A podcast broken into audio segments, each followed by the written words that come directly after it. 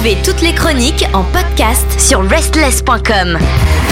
Bienvenue à vous toutes et à vous tous. Et oui, ah, c'est la fin de la saison, mais quand même, il y a une dernière chronique, ça déborde de foot avec Ilan. On va parler sport, on va parler football, parce qu'il se passe quand même des choses. Salut Ilan. Salut Pierre, bonjour à toutes et toutes. Et quand tu dis euh, c'est la dernière chronique de cette saison, c'est la dernière chronique ça déborde de foot de cette saison, ou je suis la dernière chronique de toutes les chroniques? Non, c'est que de ça déborde de foot parce qu'il y a Kelly ah, encore qui fera une chronique la semaine prochaine. Oh non, c'est pas juste. Je voulais être le dernier. Oh bah je la passerai pas la sienne, ok. Super.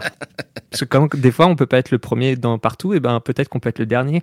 C'est déjà pas mal. Bah, il faut être, euh, faut, faut, réussir quelque chose, quoi. Être le dernier tout le temps, euh, c'est pas forcément facile. Hein, il faut pas croire. Et en parlant de dernier, euh, je vais vous parler de Christophe Galtier cette semaine, ah bah. qui a été en garde à vue la semaine dernière pour les faits présumés de discrimination lors de son année niçoise qu'on avait déjà évoqué lors de précédentes chroniques. Mhm. Et donc, il n'est officiellement plus l'entraîneur du PSG. Est-ce que c'est corrélé ou pas? On savait de toutes les façons que le PSG voulait se débarrasser de lui, et ils ont rompu le contrat qu'il le PSG Christophe Galtier. Ah, d'accord. Ah oui, carrément. C'est-à-dire que c'est pas allé jusqu'au bout, là, c'est euh, bisous, au revoir. Bah, il avait je pense qu'il avait encore un an ou, deux ans, mais ah bon, on savait qu'il ferait pas plus, mhm. apparemment. Enfin, c'était euh, chose convenue. Euh, voilà, mais on connaît désormais, dorénavant, son remplaçant, Luis Enrique, fraîchement arrivé dans la capitale. L'entraînement devrait reprendre la semaine prochaine, lundi 10 juillet, et on sait déjà sur quel joueur l'entraîneur ne compte pas. Donc, à peine arrivé, il se débarrasse déjà de certains. Donc, c'est principalement les joueurs qui avaient été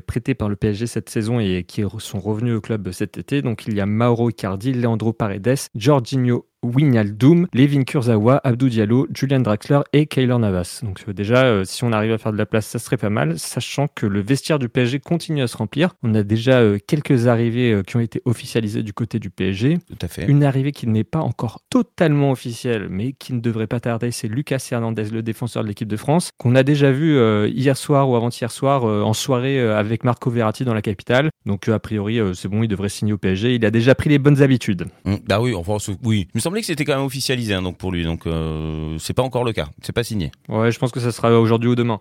Mais officialisé, on a Milan Skriniar, un autre défenseur qui viendra renforcer euh, la ligne arrière du Paris Saint-Germain, et mmh. l'attaquant Marco Asensio qui viendra lui renforcer l'attaque du PSG. Bon, ça fait quand même du monde. Hein. C'est vrai que pour les vestiaires du PSG, là, on est. Euh, ça va être un peu saturé. Il va falloir faire un petit peu de ménage. Il a personne à vendre? Mmh. Ah si, peut-être une personne à vendre ah, il y a peut-être une personne à vendre, c'est peut-être Kylian Mbappé. Donc c'est le feuilleton euh, qui nous occupe euh, cet été, qui nous occupait l'été dernier et l'été précédent et celui d'avant. Euh, lors d'une conférence de presse, Nasser El Khalifi s'est dit choqué et déçu du refus de Mbappé de prolonger son bail et il a ajouté, je cite, il a affirmé qu'il ne partirait jamais sans indemnité. S'il change d'avis maintenant, ce n'est pas de mon fait. On ne veut pas perdre gratuitement le meilleur joueur au monde, c'est très clair. Donc petit coup de pression de la part de son président à Kylian Mbappé, mais Kylian Mbappé, il pourrait jouer la montre et attendre de toucher sa prime de fidélité euh, qui devrait lui être due euh, s'il reste au PSG jusqu'à la fin du mois. Un petit chèque de 40 millions d'euros ah. euh, avant d'éventuellement partir à Madrid. Il n'y a pas de petites économies, ma petite dame. Hein. non, puis là, ça va, c'est pas mal. À pouvoir s'acheter deux, trois petits gâteaux. Ouais, et puis le Real Madrid pourrait lui faire une offre à 200 millions d'euros pour s'attacher les services de notre attaquant français. Donc en gros, là,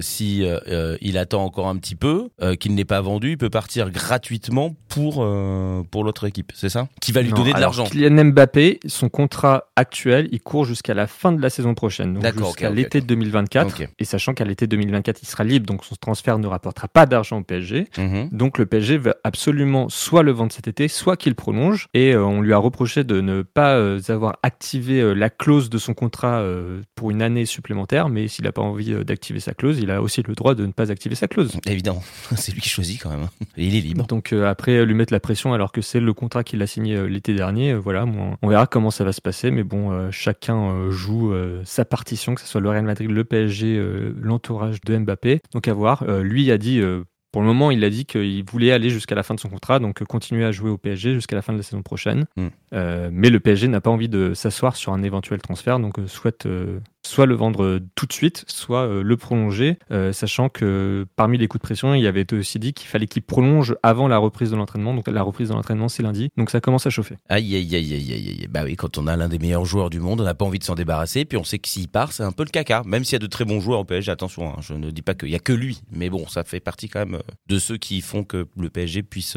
se hisser au haut des classements. Ouais, tout à fait. On a plein de transferts. On a Leipzig, le club allemand qui souhaite s'attacher les services de Loïs Sampmanda, mais Lens ne compte pas lâcher si vite. Les Allemands en sont déjà à leur quatrième offre, ah mais les nordistes ne comptent pas céder en dessous de 50 millions d'euros, euh, ce qui serait un record euh, pour le club lensois. Donc, a priori, aujourd'hui, il y avait discussion hein, entre la quatrième offre, euh, je crois qu'on est autour de 43 millions d'euros, donc euh, ils ont dit pas en dessous de 50 millions d'euros, mais 43 millions d'euros, on s'en approche un petit peu. On va commencer à négocier. Ouais, bon, eh ben, on va bien voir. Euh, du côté de l'Arabie Saoudite, euh, est-ce que ça s'est calmé euh, Bon, ça a un peu ralenti, c'est pas pour autant totalement calmé. On a Firmino qui a rejoint Al-Ali et on a aussi Sadio Mané qui pourrait le rejoindre. Pour le moment, il y a plusieurs clubs saoudiens qui essayent de s'attacher les services de Sadio Mané. Sadio Mané qui aurait envie de partir du Bayern Munich après sa saison plutôt mitigée du côté bavarois. on a également Di Maria qui boucle la boucle en retournant au Benfica Lisbonne, le club qu'il a vu naître, qu'il a vu s'épanouir. À 35 ans, c'est peut-être sa dernière pige donc il finirait euh, là où tout a commencé pour lui. Euh,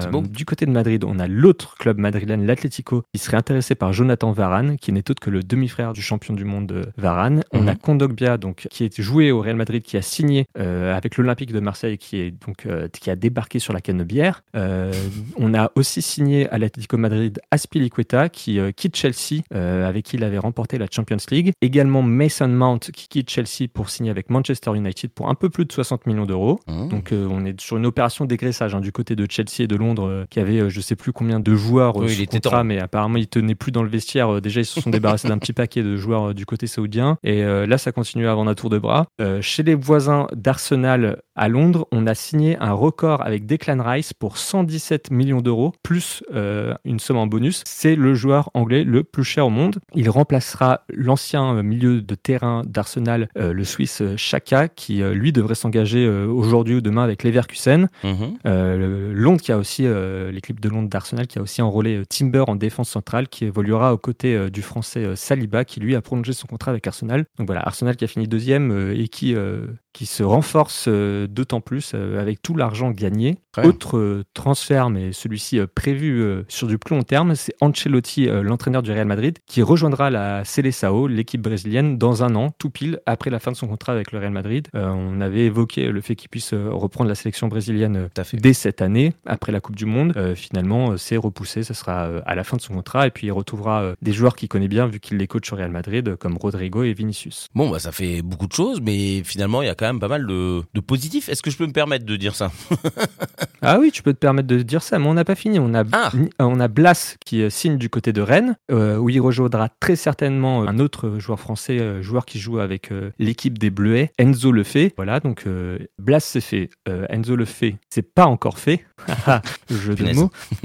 mais pour en revenir sur les Bleuets, notre équipe de France Espoir, ils se sont inclinés 3 1 face à eh l'Ukraine en quart de finale de cette Euro Espoir. ils avaient déjà été éliminés à ce niveau de la compétition en 2021. Et donc, euh, ça commence à sentir euh, un peu moins bon euh, pour Sylvain Ripoll, l'entraîneur et le coach de nos même si à ce sujet, le COMEX de la Fédération française de foot qui s'était réuni a pris la décision de se donner du temps pour approfondir l'analyse, mmh. soit de ne pas prendre de décision. voilà, donc ils ont dit que le COMEX ne voulait pas se tromper avant de se projeter vers le défi des JO en 2024. Tout cela, même si Sylvain Ripoll enchaîne mauvais résultats sur mauvais résultats avec cette équipe de France de jeunes plutôt très prometteuse. Ah là là là là là. Bon, on va bien voir. Hein. Puis euh, ça peut arriver. Ils sont quand même allés jusqu'en finale. En quart de finale. En quart de finale. Ah, c'est bien ça le problème. Ah oui, pardon. Je, ah, j'étais jusqu'en finale. Euh, j'ai juste lu finale effectivement dans les journaux. Donc c'est pour ça que je me disais ah ouais non bah en fait oui c'est nul. Ok. Euh...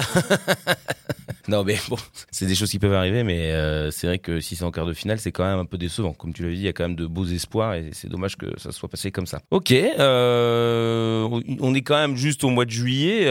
quand même beaucoup beaucoup de choses encore qui se passent. On a l'impression que ça ne s'arrête jamais. Euh, j'ai vu déjà. Ah non, euh, ça ne s'arrête jamais, hein, mais c'est le, c'est seulement le début du mercato. Après, en général, c'est le 31 août euh, que tout le monde s'excite, tu vois, la dernière minute, où il y a des contrats qui arrivent par fax et qui arrivent à minuit une au lieu d'arriver à minuit, et puis, puis c'est un échec, quoi. c'est ça. J'ai déjà reçu, moi, pour mon abonnement PSG, j'ai ah. déjà reçu les, des dates des matchs, avec qui, quoi, comment, et c'est très bien organisé quand même. Ah, je croyais que tu avais reçu une proposition pour signer au PSG. Ah, ouais, non, elle, n'est pas encore arrivée, celle-là? Non, ils m'ont demandé de continuer à prêter ma place et de ne surtout pas remettre les pieds au stade. Euh, selon le journal L'équipe, trois propositions auraient été retenues par l'État pour l'acquisition du Stade de France, dont on a, déjà évoqué la situation. Parmi ces trois propositions qui ont été retenues pour le moment, il y a celle du PSG et celle de Bouygues Vinci. Ah ouais. Bouygues Vinci ensemble, ceux qui actuellement euh, gèrent le stade. Ouais, ok, d'accord. Bon, on peut imaginer que ça se tourne vers eux pour que ce soit plus éclectique j'imagine, non Et eh ben on verra. On avait aussi évoqué euh, le fait que l'UEFA euh, souhaitait euh, mmh. récupérer le Stade de France. On verra. Mmh. J'ai une nouvelle. On avait parlé de Tony Vérel, l'ancien attaquant de l'équipe de France, qui écope cette fois-ci en appel de 36 mois de prison, dont 18 fermes. il avait initialement pris 3 ans ferme après une enquête longue de 10 ans. Bonne nouvelle pour lui, avec une peine de moins de 2 ans en ferme, il pourra bénéficier d'un aménagement. Donc lui qui avait déjà effectué 5 mois de détention ne devrait donc pas retourner derrière les barreaux. les quatre frères Vérel ont été condamnés pour violence en réunion avec préméditation et avec arme. Pour rappel, ils avaient tiré sur les vigiles d'une boîte de nuit en 2011. Ah oui, c'est vrai. Pas très fair-play comme attitude. Euh, ça mérite punition quand même. Euh. Bref, je ne peux pas rebondir plus que cela. Ok, très bien. Encore de bonnes nouvelles comme cette euh, dernière ah, on, va finir par des nouvelles un peu plus positives. Ah. Alors, je ne sais pas si celle-ci est positive ou plutôt neutre, mais créée en 2021, la Ligue Europa Conférence changera de nom à partir de la saison prochaine, donc la saison qui sera de 2024 à 2025. Mhm. Cette compétition, donc la C4, s'appellera désormais la Ligue Conférence. Donc, elle passe de Ligue Europa Conférence à Ligue Conférence. Mhm. On imagine le budget marketing dépensé par l'UFA pour cette nouvelle innovation euh, qui va euh, révolutionner le monde du foot. Évidemment. Ah oui, bah, ça coûte cher tout ça. Hein. C'est un long temps de réflexion et, beaucoup de calculs, hein, c'est beau. Ouais, mais niveau marketing, tu vois, c'est quand même beaucoup mieux Ligue Conférence que Ligue Europa Conférence, je trouve. Ça, ça change, quoi. Mmh. Très bien. Euh. et une bonne nouvelle pour finir, la MLS, le championnat de foot américain, qui a un nouveau record. Son influence record, c'était pour euh, le derby euh, des deux équipes de Los Angeles, le LA Galaxy et le LAFC. 82 000 spectateurs au stade de Rose Bowl pour ce derby, ce derby qu'on appelle El Trafico. Et sais-tu pourquoi on l'appelle El Trafico, Pierre? Hmm, Je ne sais pas, non. Eh ben, c'est un mélange de trafic, tu sais, ça veut dire encombrement ah routier, D'accord. Et euh, Classico, tu vois. Donc c'est, ça fait El Trafico parce qu'à Los Angeles, il y a beaucoup de bouchons. Donc ils se sont dit, ah, on va faire un jeu de mots, c'est rigolo, tout ça. Donc on l'appelle El Trafico. Hmm. Encore que le stade s'appelle pas le Rosebud, hein, parce que c'est pas pareil. Hein. Hmm. Voilà. Désolé, je, je, présente mes excuses. Bon, bah c'est super. On termine quand même avec euh, beaucoup d'informations, une superbe chronique comme d'habitude. Merci beaucoup, Ilan, hein, pour connaître tout cela. Et puis pour en parler encore eh ben, plus, hein, parce merci à toi pour toute cette année. Quand j'étais là. Et quand j'étais là. c'est ça.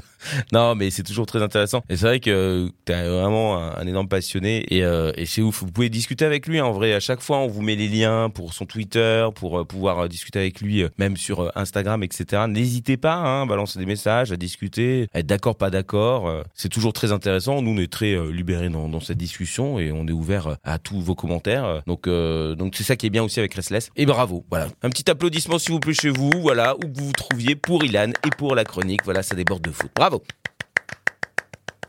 Bonnes vacances eh ben, Bonnes vacances euh, à toi Pierre et bonnes vacances euh, à tous nos auditeurs. Faites du foot euh, pendant vos vacances. Mm. Ne vous blessez pas, euh, revenez en forme parce que euh, fin août, eh ben, le championnat ça reprend. Je sais que Pierre euh, a un entraînement, a déjà un planning pour son entraînement physique. Mm. ce serait pas mal. Durant tout cet été, quoi, un vrai athlète, quoi. On, se laisse pas aller. C'est pas parce que c'est les vacances que il faut, plus travailler ce, body musclé et, fit qui est prêt à bondir et courir. Ah moi je suis ah bah, que de l'eau. Hein. Juillet août, c'est que de l'eau. Ah non, c'est pas, c'est pas possible. bon, merci là.